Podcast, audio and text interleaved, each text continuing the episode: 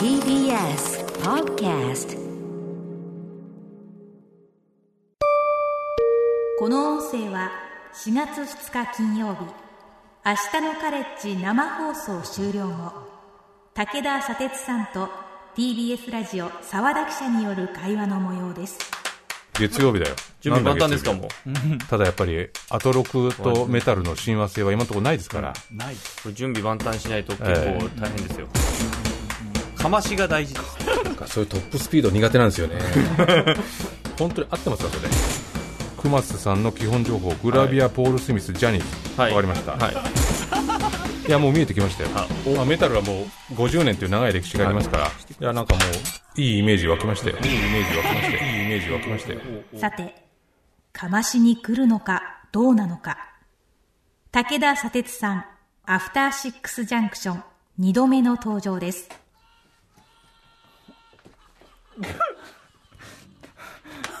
かましながらやっぱりばあのオープニング聞いてましたけど、はいやっぱりあのメタル好きじゃない人がね、そのメタルをやるときに、ひえーとかって言うじゃないですか、ああさっき僕高い声やりましたはいはそうそうい歌丸さんそうでしたねえやっぱりああいうのも全然動じないんですけど、 動じない動じないそのヒップホップの方がね、ええあの僕、ヒップホップきそんな好きじゃない人に、はいはいチェケラとかやられたえら、えええ怒るじゃないですか。あはいあ怒りはしないけどまああーってまあまあまあ、はいはい僕やっぱりメタルってああいうことやられても全然動じない、このやっぱり寛容さをね、今日見せていきたいと、なるほど。思いますよやっぱでも、そんぐら淡い、々としたとでも言われて、言われてみりゃさ、心の広さですよ。言われてみりゃ、そんぐらいの距離感のことかもしれないね、やっぱりね。やっちゃったかもしれなええい。やっちゃったよ、すでに。そんな盛り上がりに乗らないぞ っていう、こういうスタイルでいきたいですよ私は佐哲さん、そのかましって絡みやすいかな、これ。いやいやいやいやこのテンションで来るんだ動じませんから、こっちは。ちょっと、この沢田、沢田君のその、ええサジェッションが良くないのか分かんない。フィクサー感がある感じでね登場沢田してい君まもすね、今、サブにいますけど、わはいかましてくるかって言ってかましたら終わり ですよ。かましません、こっちは。わかりづらいな。はい、ということで、えー TBS ラジオ、明日のカレッジ金曜パーソナリティで、えーライターのメタルものでもあります。はいえー3月26日に正解写真社から発売されたヘビーメタルのディスクガイド本、はいメタルの基本がこの100枚でわかるにも寄稿されている、おなじみ、武田砂鉄さんです。武田さん、よろしくお願いします。よろしくお願いします。よろしくお願いしますすみません、そうか、もういきなりそういうか、ええもうちょ,、はいちょっとなんか冷たい汗が背中をいやいやいやいやじってますからね、これね。対策ばっちりということで対策今バッ日来チてリですいたよだいてるんです前回ね、お越しいただいた時に、あれ7月7日でしたね。はい、7月に、それで、まあええあのブックオフラバー特集というかね、ええはい、ブックあオフのの週は話覚えてますよ、あの3日後ぐらいにですね、アクションが終わるっていう宣告を受けた日 なんで、どう反応していい覚のえてまかすよ、あの時点ではそうか、まだそういうあれじゃなかったですね。まだ元気だった頃だねそうまだ元気だったなるほど元気じゃなくなる3日前ぐらいでした、いや、でもほら、砂鉄さんはその後ね、はい明は日いのカレッジ企業パーソナリティとしても、ははいいはい、つないでよろしくお願いしますその時もちらっと番組内でも言いまし言いたっましけたよ、ほ メタあルのものメタル特集やってくださいって言ったら、もう宇垣さんと歌丸さんが、ぜひやりましょうっていうふうに言ってたんで、もうすぐ呼ばれるかなと思ったんですけど、あれまから半ね年かかってるってことそうですねそれはだから、やっぱりあれじゃない、アクションが終わって、ちょっとしばらく、その元気様子見ようとはいそうですね。様子見げ武田さんの元気を取り戻すまでは待たなきゃな、みたいな。様子見元期気が間戻ってきましたよ、ようやく。 そういう出来事だ った。ねえ。じん前前回お越しいただいたは時いも、オジーオズボーン T シャツをね、そうです嫌いていええたということでええね、今日もジューダス・プリーストを。そうですね、やっぱりあの歌丸さん、1969年生まれっていうことで、はいはいまあ、オジオズボーンを率いるブラックサバス、これ、1970年スタートですから、ああああまあ、ほぼ同い年っていうか、たためみたいなもんですよね。ほほぼって、まあ歌丸69もいるでしょ、なんかグルーいプやいでやいやいや、やっぱりそこの、ちょちょうど歴史が同じなんですよ、歌丸さんの歴史と、僕ヘビはいーメタルの歴史って同じなんです。まあ、重ななるほどそので年その月ヘビーメタル。ルの歴史のスタート地点に、その、オジオズボーンがいるんで、まあ、それ予告ですよね、半年前は。なるほど、なるほど、ええということで、あ、そう、そうなのかな。そうですまあ、じゃあ改めて、はい今日はね、えーまあ、あの、先ほどのオープニングのあの音声は、だからその、あれですね、明日のはいカレッジの生放送終了後に、武田さてさんと TBS ラジオ、沢田記者、ね、沢田大樹記者が、まあ、作戦会議みたいなこいとろをいしろていねる。そうなんですよここに向けて、えさっきもなんか、サブでずっとね、えいろいろ入れ知恵されてます澤よ。田記者がね、スーツビシッと決めそうなんてね、ですなんかねでもさ、僕らからすると、ええ砂鉄さんと澤田君って、なんていうはの、いその、まあ、その政治とかね、その時事問題、ガシッとこえうえ厳しはくい、バシッと鋭く来ていく。はいそそのイメージですよあの二人がこうやって組んで、なんかこう、こっちをどうやって攻略するかみたいなのを相談してる。もう、まあ、プランできてますから。対策立てて、めっちゃ圧があるというね、はい状態なわけですよ。ということで、改めてじゃあ、熊崎君から今日タイトルがね、こんな感じになってるらしいんで、テーマ、お願いしますはい、佐哲さんにお願い言っしてまいすただきましょうかね、お願いします。歌丸よ2021年にもなっていまだメタルを聴いてないとは何事だがそれはメタル側にも問題があるので今のメタルの問題点を仲良く一緒に考えようじゃないか特集はいこれ今ね、かまし、かましからの、でもちょっとこう、そうですよちょっと一緒に考え冷る静な、冷静な視点これも今あってみたいな。流れてるのがですね、ジューダス・プリストのザ・リッパーという曲ですから、はいあの、熊須ザ・リッパーと。ああ、なるほこど。の、我予習々済みもですよ我々もあんまりこう、ええ 覚えてなかったようなねえ、たまに言われてる名前。熊須といえばポール・スミス、グラビア。はいあ、ポール・スミスも今日着てきてますん着てきでてまねす。からはい。アウターもそうでそしすてやし、っぱ靴り下もそあのこのジューダス・プリストのボーカルのロブ・ハルフォードっていうのはですねやっぱりスキンヘッドにサングラスをしてます、はいああ、あええ、じゃあほぼもう。ほぼもう一緒ですよねああ、そうか、う。そうか。共通項がね。共通項ばっかりあーおかしいな、じゃあこうなると、ちょっと私もね、あんまり明るくないのが問題がある気がしてきました。いやいやいやいはいということで、改めまして、えー時刻は8時、えー5分でございます、アフターシックスジャンクション、私はパーソナリティのライムスター歌丸です、そして、月曜パートナーを務めています TBS アナウンサー熊崎和人ですさてここからのお時間は聞けば世界がちょっと変わるといいなな特集コーナー「ビヨンドザカルチャー今夜のゲストは TBS ラジオ明日のカレッジ金曜パーソナリティでライターの武田砂鉄さんですはいよろしくお願いしますお願いします。よろしくお願いしますえっと、2021年になって、いまだにメタルを聞いていないとは何事だ、はいでもメタル側にも問題がある、まあ、これ、どういう特集タイトル、こう意図なんでしょうか。やっぱこういう謙虚な姿勢示していきたいです よねこのなるほどご利用しじゃなくてですね言うだけじゃなくてみんなで一緒に考えましょう謙虚な姿勢を示していきたいですよねって言った,、ええ言った途端におしまいですよ、そのそうもですそれが押し付けなんですよね 姿勢それそれ自体がね、なる謙ほど虚な姿勢見てくれっていうのを共有するっていう、まあね、ただまあメタル、メタル特集、でも僕、ヘビーメタル特集、僕の番組でやったんですよ、ウィーケンドシャッあフルそう時聞代いてにま。すから10年前ぐらいです10ね年前ぐらいに2021年11月26日、当時あったレコード会社ええ EMI ミュージックジャパンのメタルモの寺島慎吾さん、はい紹介して特集したんですよ。この10年間あれから10年何してたんですかこの番組は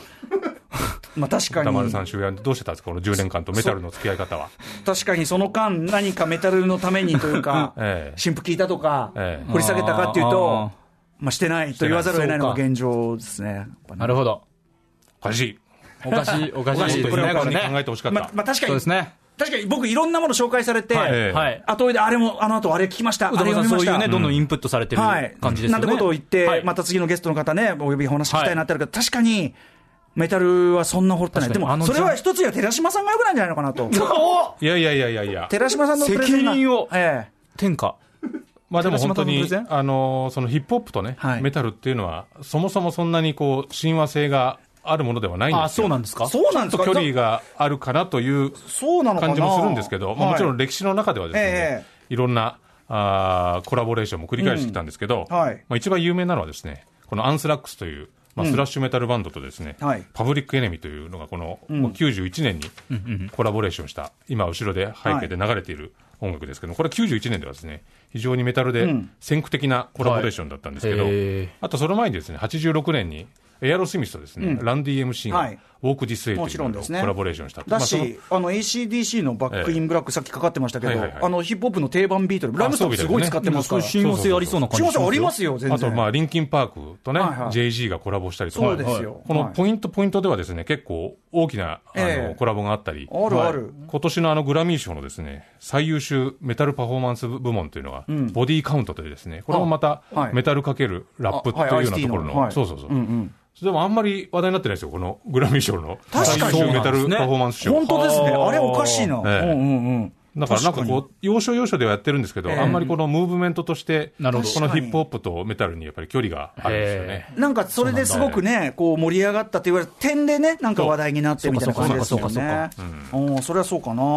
というのことで、でもこれは2000、2015年のですね、あるデータでですね、うんねえー浮気相手を探すサイトがですね、はいはいえーそのユーザーに、えー好きなタイプの音楽を聴いたという、うん浮気相手浮気浮気相手浮気相手を探すというサイトがあるんですね、はいはい海外のサイトですけども、ええええこのお6500人に好きなタイプの音楽を聴いたところですね、ヘビーメタルは最下位だったと。つまり一番浮気をしない音楽だと。えー、2%という数字が出てます。なるほどそれでですね、ラップ9%です。これどうどうですか、これは。ラップはまあ浮気どどう取ればいいんですかね、どこうの取数る字って。まずあの調べる場所が間違ってんじゃないのかなっていう気もしなくはないけども。ジャズは19%ですって。や嫌になっちゃいますね。あそれさ、だかあーらそジャズはの浮気しそのだから浮気の BGM にはね、なんか違いそますよ。だってこれ、の。だからユーザーに聞いてるんですもん。ユーいザーやだからがユーザーが BGM に流せて、流して、よろしいことしちゃおうって時には、いや、ジャジャズは浮気ししやすいとかってそういうことになりますね。そういうここのヘビーメタルが好きな人は浮気をしない。しないこれ覚えて帰ってくだささいてよ。さ、データの読み方データはのおかしいですよ。こん な、こんなデータの読み方した今ことない後でのすよ砂。鉄さんの言うことの説得力に影響出るい。や、だって本当書いたんですよ、これ。6000 6500人調査。赤線赤線に引いてあるんですよ。データの解釈の仕方が間違ってる。間間違ってますから。まあでもね、まあでもそういう感じで、だからその決してモテ音楽というイメージじゃない感じですよね、それはそうですね、そういうことだえー割とその一つのことをこう武骨に、骨まあ確太かにに、そう一か個のことをやってるって感じがしますけどね。うんうんえだからそういうこうなんていうのあんまりこういい感じでつながっていかなかったのには、ええメタル側の問題もあるというようなことをね、そうですねタイトルも入ってましたけど、ええこれからお知それらはせ今日これからそうですね、じ議論していきたいと思います。はい議論はい、はいありがとうございます。あ、じゃあちょっとメールをご紹介しましょう。えーサイクリングビート9543。えー歌丸さん、熊崎さん、ゲストの武田砂鉄さん、こんばんは。こんばんは今回はメタル世界が直面している問題点を一緒に考えていただけるということ で、大変心強く思っています。謙虚だな、やっぱりメタルファンは。メタル 世界、メタル世界、えー特に日本においては、古参が新規参入を阻んでいる典型的なマニアがジャンルを殺す状態です。ああ、ええそうなんですか。閉塞感に陥ったまはま、あフはあァン層の高齢化が進んでしまい、うまく世代交代できていないのではないか、はいなるほどせっかく新世代のバンドも出てきているのに、新規参入が少なければ、高齢化したファンがどこまでサポートしていけるのかという逆年金問題のような危機感があり ます、ぜひ歌丸さん、熊崎さんには、外からの忌憚のないコメントをお願いしますといったところなんいですやーね。全然知らないけどそういう状況かななんでりすか重要な問題提起。あすでにそうなんですあよそうなんワーでドすねが出てるわけです世ね。代間のこう引き継ぎあまりできてないというところがあり次、ますあねーまた後で議論したいですね。なはるいほど、わかりました。ということで、まあ、50年を歩んできたこのメタルが今、どんな現状なのか、メタル界における3つの問題を徹底的に洗い出していただくということで、武田さん、よろしくお願いします。。よろしくお願いします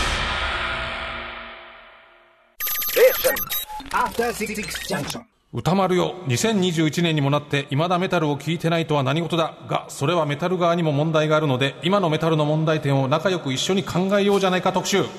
よいしょろしくお願いしまおす願いします。時刻は8時10今3分になりました13分アフターシックスジャンクションパーソナリティの私ライムスター歌丸ですそして月曜パートナー TBS アナウンサー熊崎和人です。聞けば世界がちょっと変わるといいなな特集コーナービヨンドザカルチャー。今夜のゲストは TBS ラジオ明日のカレッジ金曜パーソナリティでライターの武田作哲さんです。はいよろしくお願いしますお願いします。武田さんのね先ほどのあの、アメリカのそのね浮気を相手を探すサイトでのそそうそうのメタルがね、はいその下であるということはメタルものに浮気しないってそう、一時はい、うんありがとうございま言すってましたけどねその間、CM の間ねっていうかできないって言ってましたよね、いやいやそこはまた別の論点別の論理ですええねしたくてもできないみとたいになかこくとしませんから一時です からねメタルファンは素晴見らしい方によって。浮気するかしないかが勝負、話題全然じゃないです焦点になっちゃってるからねだったんです論点間違えました低レベルの論点間違えましたはいということで、議論はですね、今夜、メタルの現在地と、そこにある3つの問題点を砂鉄さんが洗い出してくださるというそこうとでで、すはいどんどんいっちゃいましょうか。わかりましたまず1つ目の問題点、ま何しでょうしょうか。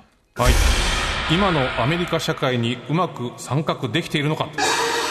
急に真面目な砂鉄さんっぽい感じ真が面目なテーマねすごいね佐哲さんっぽい、はい、いやだから最近その、まあ、アメリカ社会とです、ね、音楽の関係、それこそ昨年の大統領選とかですね、はいまあ、グラミー賞の中でも、この社会の、アメリカ社会のか変革と、はいまあ、音楽っていうのが非常に距離が近いというか、まあ、密接にはい関わってるそわうけでですすねよね。はいまあ、そういうところにあんまりこのメタルバンドの人とかがですね、参加してるイメージってあんまりないと思うんですよね。そうでですメタルねって音楽的には、こうなんていうかた、あのウォーリアーとかね、はいこう戦うとか負けないぞ、戦うぞって言うんだけれど、ちょっとその実際の現場にあんまり出てこないっていう感じが、そもそも政治性ってどうなんですかでやっぱりね、保守的な考え方の人が、あーどちらかというとあーそう多なんくだて、でしかもその、まあ、マッチョなですね、男性社会というのがどちらかというと、ええやっぱり強くて、ほうほうほうほうあの4年前のですねトランプの就任式、ほら、今、トランプの曲、トランプにねあの、みんな曲使いたくないなんて言ってはいはいるはい時にですね、はい4年前のトランプの就任式ではですね、まあ、スリードアーズダウンというですね、まあはいメタルというのか、ちょっと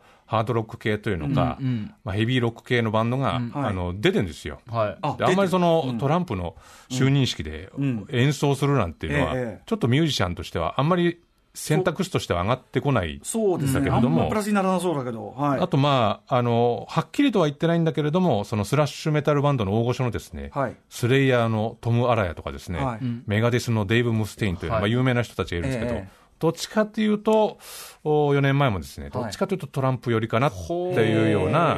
考え方を示してた、あのメタリカのラーズ・ウルリヒって、まあ、ドラムの有名な人は、いや、俺はトランプは嫌だとかって、そういうことを言う人たちもいたんだけれど、はいはいあんまりその、なんだろう、それ、例えばパンクとかにある反骨精神っていうのは、治療に直接的にね、例えば、反ブッシュの時なんてのはいはいは、グリーンデーとかで中心になって、反ブッシュアルバムとか作ってたじゃないですか、ええはいああいうようなことっていうのを、あまりこう、メタルはやってこなかったと。はい、で、これ、パンテラっていうね、バンドで、がいてフィリップ・アンセルモという、まあ、非常に有名はないボーカリストがいるんですけれども、この人がその2016年だったかな、そのステージ上でホワイトパワーと叫んだと、ありゃもうこれはもうや絶対にやってはいけないこやっちゃったとやっちで、ゃったんですねまあ、その行った後に、もうそのフランスでのフェスティバルに出れなくなったりとはいまあそうなっちかゃいますね、まあその今、その時やってたバンドをやめるというようなことになったりとか、まあでもその時に、例えばそのスリップノットがね、まあ、後輩筋に当たるスリップノットが、その先輩のバンドだけれども、ちょっとそれは許しがたいよと、え俺たちはその憎悪みたいなものを表現しているけれど、その差別をするものではないんだぞ、その自分の中に湧き立ってくる憎悪と戦うっていうことと、はいその人をうん蔑むようなことっていうのを差別化しなくちゃいけないっていもちろんうです、はい、後輩からの苦言みたいなものがあったんですけど、うんうんうんでもどっちかっていうと、そういうのが漏れ出てしまうといそううなんだことがあってですね。割とこうリスナー層っていうかそういうメタルの支持層もまあ雰囲気的にはそっちって感じ、そうね、でそれをね、これが具体的になってしまったのは、ですね、はいまあ今年の頭にアメリカの連邦議会突入という、本当にまあ光景としても、こんなことが起きてしまったんだっていうはい光景がありましたけどはいもはいはいえ、まあそのトランプ支持者のですね議事堂の乱乱入の中心に、ですね、はいアメリカのメタルバンドのアイス・ド・アースという、その結成メンバーのですね、ええージョン・シェイファーという方が参加をしていて、えええあの中にいる側、えいる側なんです。あの避難するとかそれどころじゃかないんですもう賛同するところかそうそうそういる側メタルファンからしたら、アイスドアースってなったんですよね。本当笑えない話なんだけれど。いやいやいやいやいでやこのバンドはもう結構80年代からやってるバンドなんで、はいまあ、日本でそこまで人気かっていうとそうでもないんだけれど、うんはいい、わゆるこのパワーメタルバンドっていう中ではもうベテランの域に入ってて、僕も結構何枚か持ってるんだけど、ええ今このあ流れてますけれど、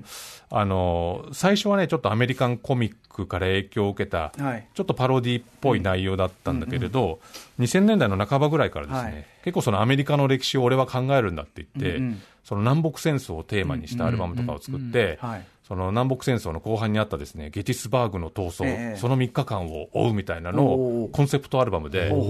作ったりしてたんですよね。えはあはあはあーだからそういう、まあ、今から考えれば、うんうんちょっとその自分の祖先というか、はい祖国とはどういうものなのかっていうことをちょっと考え始めて、そのうんうんアルバムの中では、アメリカ合衆国の国歌が流れた後に、その銃声が鳴り響くっていうようなところからうんうんうん、その組曲が始まったりするんですよね。それはまあ結果論ではあるんだけれうどんうん、ちょっとその予言しちゃって祖るようなね国とはみたいなものに行き着く可能性っていうのがだからそどのうしてもあるんですよ政治性に目覚めた結果、そうなっちゃそったっち行っちゃったかっていうこそうなんですよう、う。んんなるほどなるほどちなみにこれ歌ってるのがティム・リッパー・オーエンスというですね、これもまたリッパーという。あリッパー入ってるんです切り裂くね切り裂きがちですよ切り裂きがちだわありますねまあ袋閉じ好きとしてはたまらないですね、リッパー。でも今の話の流れからすると、立派なクマスすごい微妙なきい状やそうだね況でうなすずよ。く距離を置きたくなる話でしょ、これ。ええなんと返すかが非常に難しいところできましたよラッパーとかでも、もちろんそのいろんな発言で、その優れた作品をかつて出していっても、そのおかしな発言を捨てるようになっちゃったとかっはて、いまあもちろんね、人間だから、いろんな人いてええ、ありますからね。まあ、ただ、そのやっぱり社会と政治の、とあー音楽と政治とか音楽と社会との距離っていうのが、やっぱりメタルってやや遠いんで、あれだけ激しい音楽してるんで、はいそれがもうちょっと近ければ、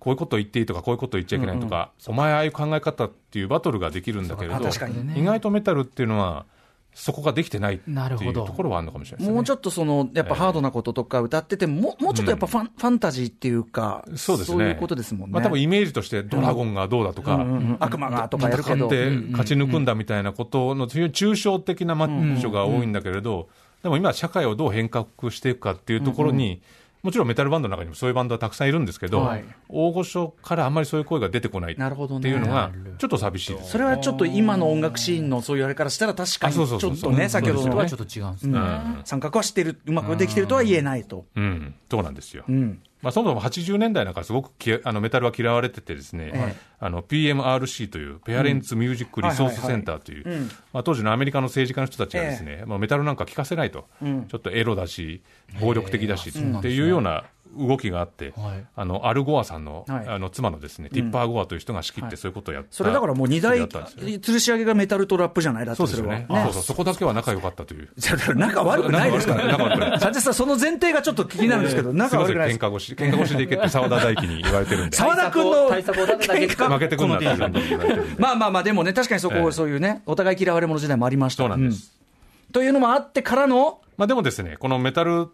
ていうのは、やっぱりいろんな世界各国隅々にですね、やっぱりメタルの目っていうのが出てまして、そこでいろんな考え方でいろんなメタルっていうのが、こう世界隅々に今、できてて、これぐらいこの音楽ジャンルとして、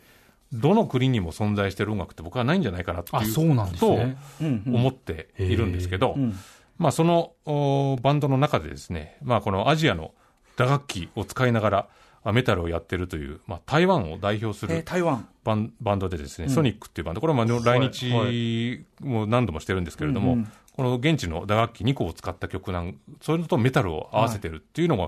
あるんです、これを少し聞いていただきますかね。はいえーソニックでブレーミングブレイズ。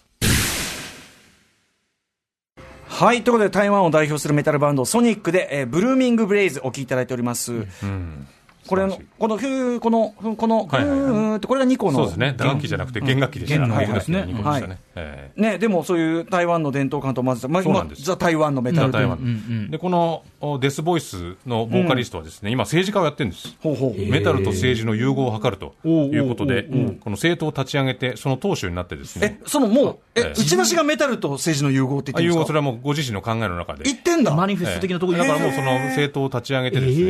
ーーだから今、その台湾、まあ、中国からの圧に耐えるように、はいまあ、そはのい台湾は独立したものなんだというのを主張していて、はいまあ、蔡英文さんなんかも割と彼のことを、お支持してるというか、ん一緒にやっていこうっていうんへでー、結構もう本当に政党立ち上げの時には何万人も広場に集めてっていうようなことをやってるんですよね。あそうですか、ええじゃあこれはもう世界のメタルシーンの中でもちょっと一つ画期的なそうとでいすうかそうですそうですなってるわけだでベーシストがそのボーカリストの妻なんですけど、はいはい子子育てでライブちゃんや休んだりとかしてますから、ああなるほど育休もちゃんと育休も取ってますすから、なるほど、ええメタルと育休って今まであんまなかったですからね、ちゃんとしてる時ちゃ代んにとしてますよちゃんとしてる即したといううんかうんね、へえまあそうなんですねだからそういうわ若いこう感覚のねあの新しい動きとか出てきたらメタルもでもそういう意味では変わっていくかもしれないし、ってことですかねはいさあ続いていきましょうか今のメタルの問題点その2お願いします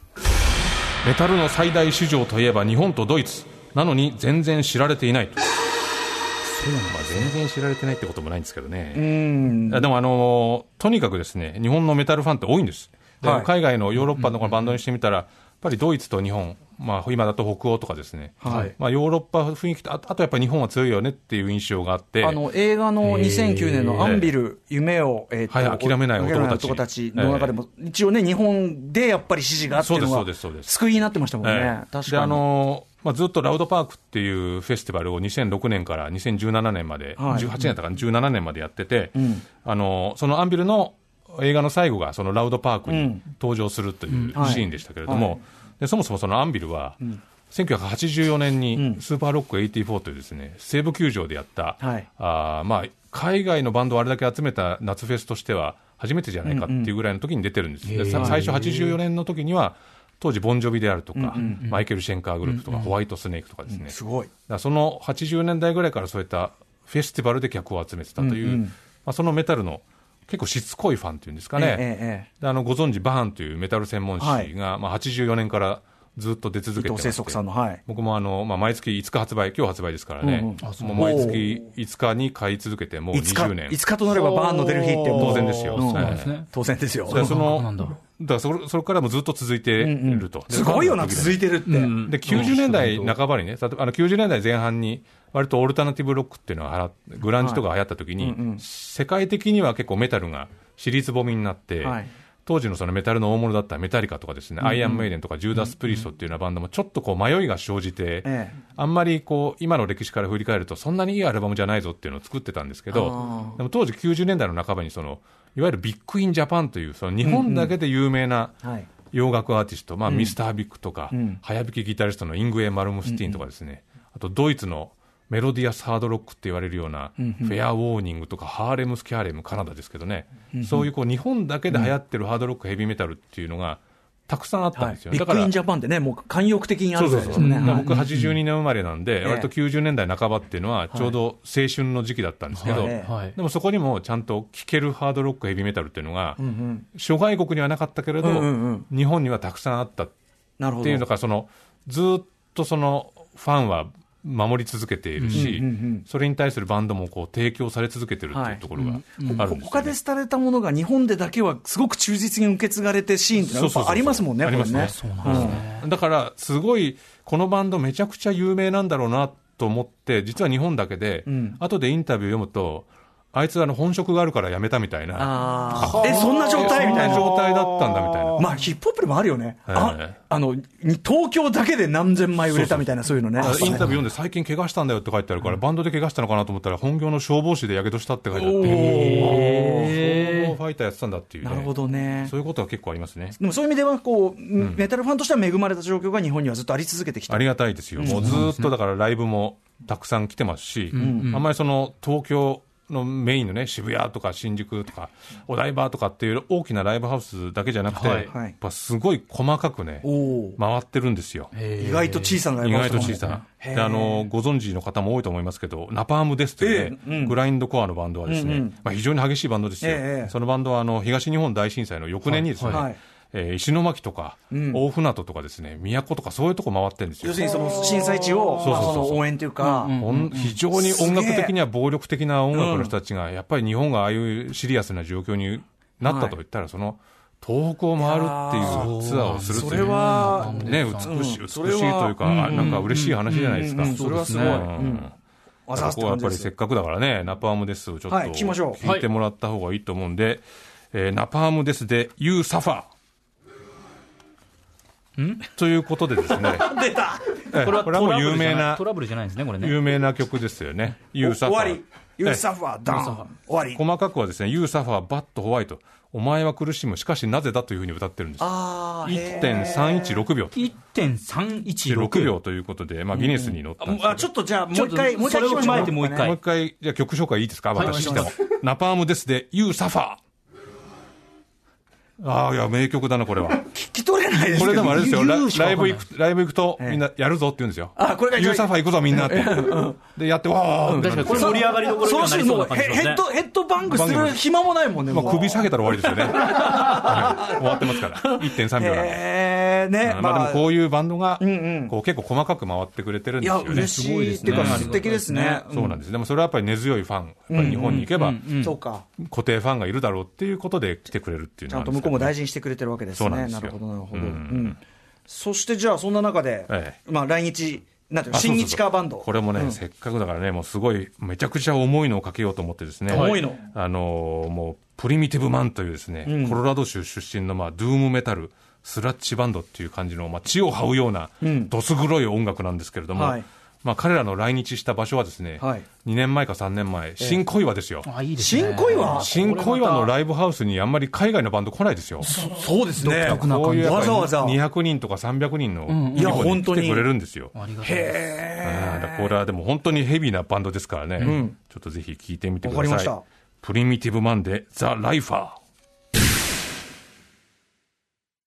お聴きいただいてるのはプリティブ、プリミティブマンで、ザ・ライファー。これ結構最近の曲なんですそうね。ですね、去年のアルバムですね。えーこれでも、めっちゃこういう遅いのもあるんですね。まあ、だから基本、その始まりのブラックサバスっていうのが、これ、低く沈んだ、地を這うような音楽だったんで、割とそこら辺の系譜っていうのはは、いいろんな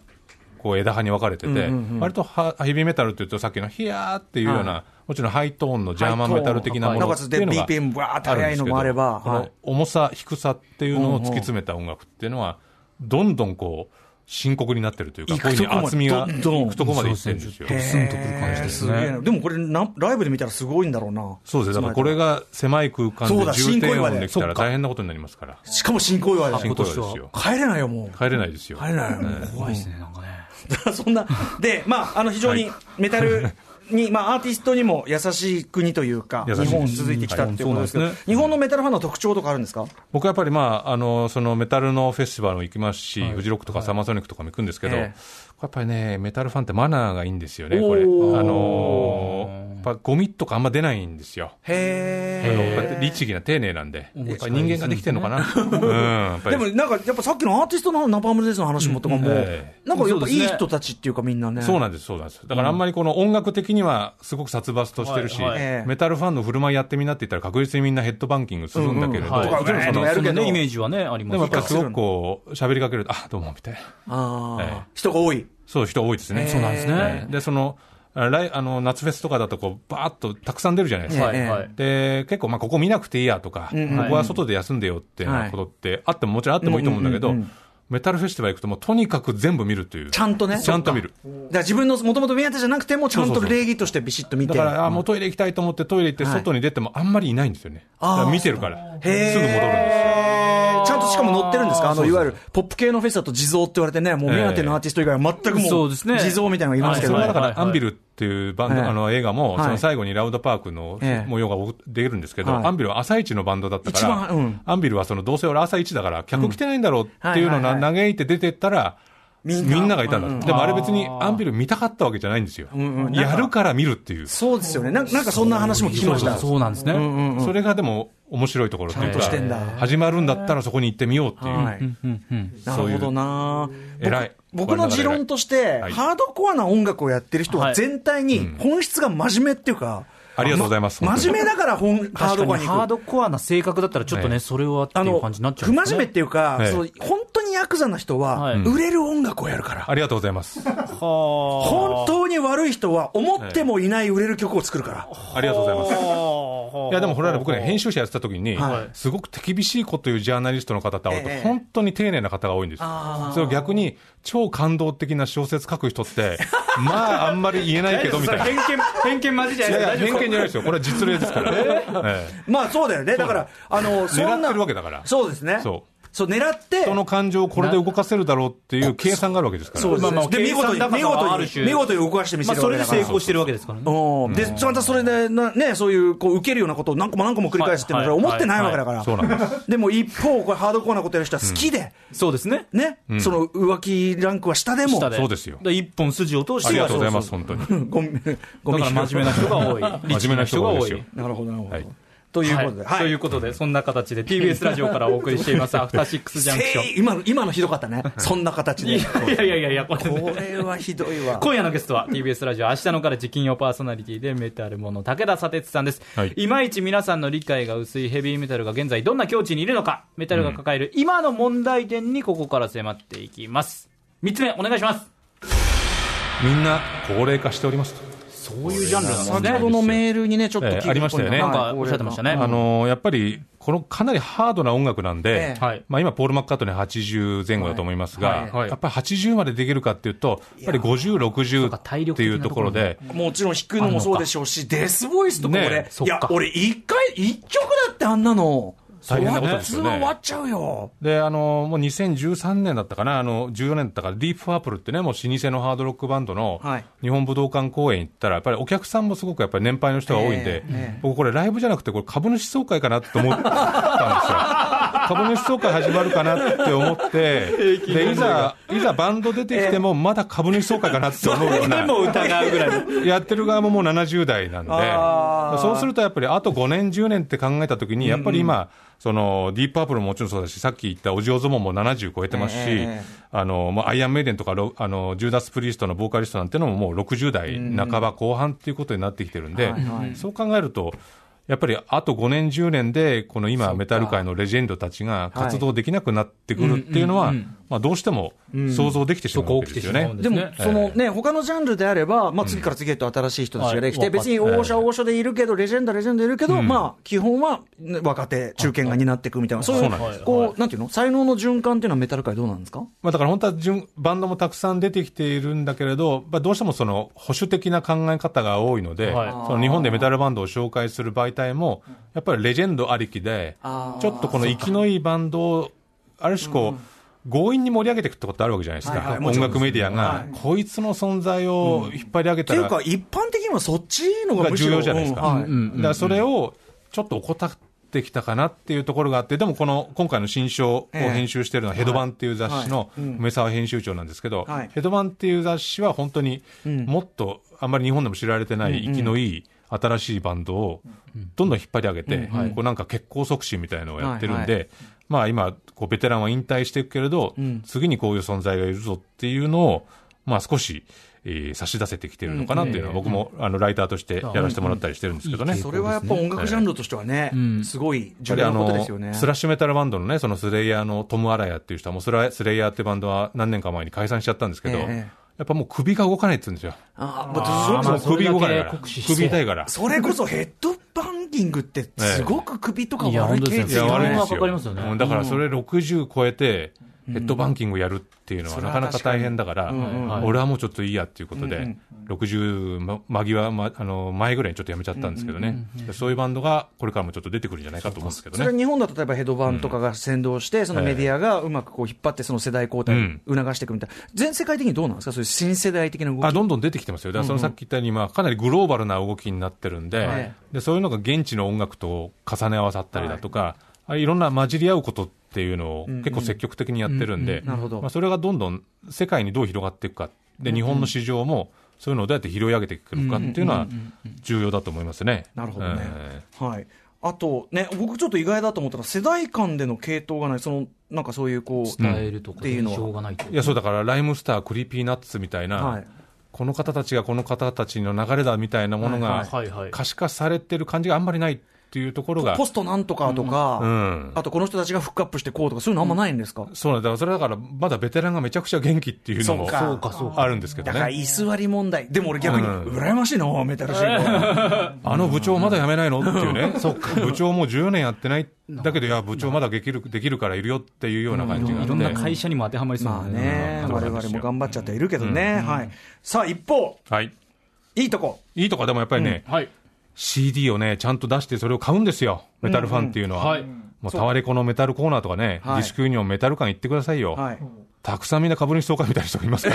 ら、要するにその、ええ今、他のジャンルはね、そえのえどんどんどんどんそのフィジカル出さない、そうはいつまみ食い的な音楽の聴き方っていうのをあんまり良しとしない、1曲から12曲までちゃんと頭から聴くのが、彼らの考え、思想をきっちりと受け取ろうっていう、あー非常にこうアル原始的な考アルバム主義がじえ、ゃあアルバム主義です割とよ、だから CD ものすごく買いますからね。ええその理屈で言うと、だからどんどんその CD ショップがメタルショップ化していくというか、いやもうだからタワレコのメタル占有率、徐々に上がってきてますよ。あやっぱそう出してるからねそういう傾向なんです出してます、もうどん売れどるんんですねどんいけると思ってますから、私は。どん どんいける どんどんどんどん増殖していけるその価値の増殖じゃないでしょ、増それ殖してるその勝ち方。結果になってますからええまあでもそれはやっぱりものをその作品としてはい受け止める、咀嚼するっていうことは、すごくこう、だから忠誠心があるんですなよるね、ほやっぱどりねね。でもそのさっきえの真面目なファンっていうのとも重なるかもしれないけど、なんかこう、ちゃんと作品とかアーティストに向かい合おうっていうか、そうですそうですあええある意味、昔ながらのこう音楽ファンのいいとこっていうか、ちそゃこんもあとるわけね CD 買って、ライナー読んではい、インタビュー読んで、あ、そうか、そうかっていうのをちゃんと味わうっていう。それ、それ確かに古き良きと言っていい部分かもしれないし一丁紙じゃないんねですね。プラスそのメタルファン、メタルバンドってメンバーチェンジがめちゃくちゃ多いんですよ。はい、えけんそれ、喧嘩別れっていうそれか。悲し悲しくない悲しいんですけど、うんうんうんでもその代わり、また別のとこで再雇用されてたりして、あはいえあのバンド辞めたあいつ、ここでボーカルやってんだみたいな、はいはい。だからそれを探っていくのも楽しいんですいよ。ろんなシャッフルがあだるんかですら、ねあの、 さっきの話で言うと、え世代交代の流れはないけど、横の動きはあるんだ。横の動きあるよ、まるまる商事がまるまる商事には行くみたいな、うんうんうんそういう移動はあるんですよえーね。なるほどねえ。これはじゃあ目が離せないと。でそこでいろいろ悪口言ったりとか、あーあいつ一緒一緒にやってみたけど全然ダメだったよみたいなことを、それをまたインタビューで読んで、プロレスっぽいですね。そうそうそう、れねあっちはああいうこと言ってる、こういうこと言ってるみたいなのを関係性が見見えるるのんがです結ね構楽しいんですよね。またプロレスとそういうハードロックとかメヘビー、ヘビーメタル感っていうか、なんか音楽像的にもなんか親和性高いの、そういう感じもあるのかな、なんかね。そうですね。あとやっぱりメタルといえばね、このロゴとかで、はい T シャツとかのこの特徴的な、はいはいちょっと台本でロロゴでね、これ今貼り付けられてますけれども、えいわゆるこのデスメタル、ブラックメタル的なロゴをですね、はいこのクリストフ・シュパイデルという、ロゴの帝王というふうに言われているな方、がベルギー出身で7000バンド以上のですね、ロゴを手掛けているという。 7000これはあの、このロゴの、ロゴ集みたいな本まで出てますからね。えーえ、じゃあ僕らがイメージする、確かにそのええ、あの、左右対称ちで。ょっとミミズミミズがニョキニョキってなはいってそうて、ですねこれはなんてお読みするのってそうですいねうようなロゴをうんうんう、で、割尖っと、てて。そうそう、割とこの一人がやっててこの方の作品な、んだまあでももちろんここに派生して、はいえー作られてると。だかでらもこのロゴだけ見ると、あこっち系だなということで、うん。はいまあはい。僕もだからブックオフよく行きますけれども、はいこの背のロゴ見るだけで、ああメタル系界の隈だなと。うんうん。はいへでーも確かに、その、なんかこう、左右対称でうにゅうにゅうにってしてるやつそうだですねそとの、イメージありますね一発でわかるもんね一。発でわかるんですよ。ああそうすごいですね、このクリストフ・シュバイデルさん。めちゃくちゃすごいそうなんですよ、ロゴの帝王ですから。ななんかその、ある意味、こう、ビジュアルイメージっていうのを確定したって人でもあるんですね、ただやっぱりちょと。っとその、ね、あの歌丸さんもそのマーチャン作るときにいろいろデザイン気にされると思うんですけええど、もちろやんでっすはいぱりメタルの T シャツとかジャケットって、ちょっとダサいっていうかですね、ダサいっていうか、そのはい、その、露骨そうですね、そうそうそうそうそう。今僕もジューダス・プリーストのアルバムの T シャツ着てるんですけどはいはい、とにかく全面プリントなんですよね。ジューダスプリート、ででそのやっぱ、ジ全面インクャケとか、そうそうメンバーの顔、ドーンみたいドーなンみたいな僕らもね、メンバーの顔プリント T シャツ、一回だけ作ったことあるあのあどうでしたいや、それはだからもう、やっぱそのヘビーメタルとかハードロック調はいおになりましたよね。あーお売り上げは売り上げ、いや、売り上げは悪くなかったけ悪くど、なかたっただ自分たちで着ると、なんか、自分たちの顔が、ああまそうですよねもうここにここみたいなさ。二つ同じ顔またおじさんの顔みたいになっちゃってはいはいはい、トゥーマッチって感じやっぱあ、あおしゃれではないだかかったらですね。そこら辺のデザイン性は、まあでもこう苦言を呈していながらも、でもそこを別にいい具合にする必要もあるのかなとそ思うっただり。だってそれで妙におしゃれなね、ええデザインとかにしたら、まずメタルって分かんないし、そうなんですよ。ファンも、確かにこれまでのね定着してるファンの皆さんじゃあがそどのうダ感じるかサいと言われる感じをちょっとまあ飲み込みながらも、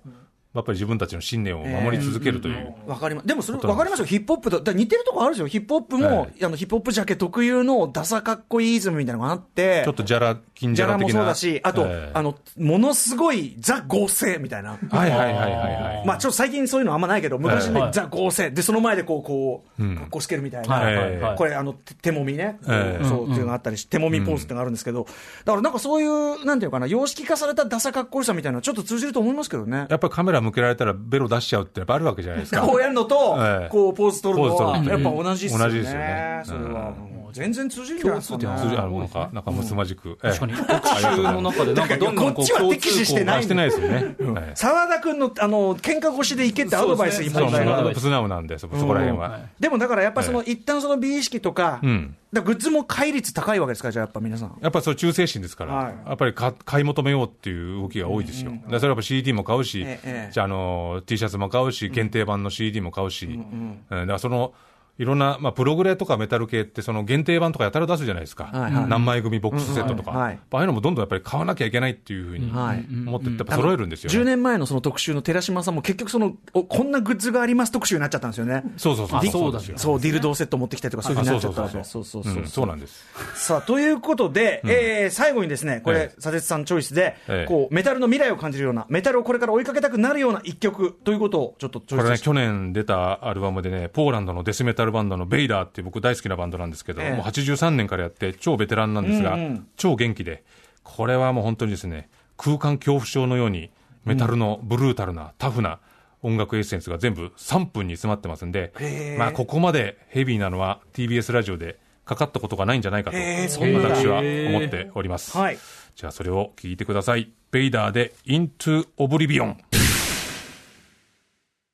はい、ベイダーで Into Oblivion を聞いていただきました。いいやー、素晴らしい。すごい、このさ、晴らしいドラムとどうすごいですどねうしちゃってんのライブでも本当このまま再現しますからね、この人たちすはね。ごいですね。なんかこう、確かに全部が、全部が圧となって、そうですね全部の音が圧となって、どうすんってきなまんすかよねぐ具合悪い時に聞いたら、ちょっと、ちょっと戻し、こう、うーってこう、込み上げてきちゃいそうな。そうです、そうです。うんこれあ圧があのる、いろんな音楽の聴き方はいでは、い僕はそのやっぱき、そのなんていうのいろんな人がこう、生活の中で機能させていくっていうのがあると思っえて、え例えばヒップホップ聴いて、俺超超強くなった気持ちになるとまかあそうですねえ、えなんかこう、おしゃれな音楽聴いて、おしゃれになった気持ちになるとか、これメタルの場合は、ええ佐々木さんはどういうこう、心持ちの、になりたいっていう時にかけたりとかあるやっんですぱかりもう今のベイダー聞いてもらうと分かるように、なんかもう心の汚れをなんていうか強制的に取り除くっていうか、逆に浄化なんだ。浄化なんですよ。だからもう原稿を書くときにも常にこういう音楽聴いて、はいまあ、無理やり押し出されてもらうっていうのが、でもそれが心地いいんですよさっきのね。こはう、いせはこいう胸の奥からせり上がってくる感じってやっぱあってるわけですね、そだれねからこう緩急みたいなのが今のないじゃないですか、今の音楽って。はいはいうんだって躊躇もないし、はいただこの前進をするっていう時に、なんかこう、なんかほら、あの、洗濯の CM で汚れが全部取れてくみたいな映像あるじゃないですはいはいはかい。ああいそううかこびりを、こびり落ちるみたいな感覚っていうのはどっかにありますでね。中にあるた佐哲さんがこういろいろ感じた違和感とか、そうそムうそカうそうムカとかが、これとともにぐわーって出されて、ぐわーっことの吐き出されるんですね黒い文字となって、ここに定着そみうなんたいです、そうなな。んです。そうなんですそっなか。るほどだからあの原稿を直すときはちょっとプログレ聞いて。直しは、直しはプログレ。直しはプログレ。それぞれ合うものがねまあそれはそうですその状況によって違うんはいだうんでもやっぱさっきの、こういうハードな音楽やってる人は、誠実なね、真面目な人っていう理論とも通じますよね、これはね。 そうです、そうです。そうですねえねすべてを体感して、すべてを吐き出すみたいなことねを、どっかに頭の中にあるかもしれないですね。一番悪い人が一番ポップな音楽をやってる可能性大そうですね。はいええ結論さはん。の結論結論 仮想的。 ということで、今夜はメタルが抱える今の問題点、えーそしてまあその未来へのね、なんか楽しみ方、いろんなポイントを武田佐哲さんに紐解いていただきました。えーそんな佐哲さんも寄稿しているメタルの本が現在発売中です。はい、ご紹介させていただきます。ヘビーメタルのディスクガイド本、メタルの基本がこの100枚でわかる正解写真集より税別1050円で発売中です。武田砂鉄さんの他には日本のメタルゴッド伊藤清則さんやロックジャーナリスト増田雄一さんも寄稿をされております。そして、えっ、と、佐哲さんから他にお知らせのことは。いやいや、もう、また呼んでくださいよ。またもちろんこれメタルもちろんの断片しか今日伝えられてませんかそら。うそうだねあのだから、そうそう、ええ確かに基本導入継いく続らでも深みがあります継ので続的ぜに、ひまた呼んでくあださいの澤田君のあの喧嘩腰で池が正しいかどうか分かりませんが、素晴らしい特集でまごたざ反省います会します。あとね、メールちょっとご紹介させてくださはい。いえーラジオネーム、俺のねずみさん。適当に有名どころなベテランメタルバンドを紹介してお茶を濁すかなと思った自分が甘かったと反省しきりです。甘いよ。 土平日の甘いえ AM ラジオで、ナパームですからプリミティブマンの流れは痛快でした。やっぱり武田佐世さんは信頼できる最高ですというお声いただいております。ありがとうございます。とい誠う実ことでな姿勢で。いやいやいや、誠実本当自分で言っちゃう自分で言っちゃった。言った途端ちょっとね、そう若ね干誠実言わないでいた言わないでさあということで、えー今夜、佐々木さん紹介していただいた曲は番組ツイッターにリストアップしておきますので、ぜひこちら気になった曲あったらチェックしてみてください。そして武田佐々木さんありがとうございました。ありがとうございましたありがとうございました。 After Six Junction.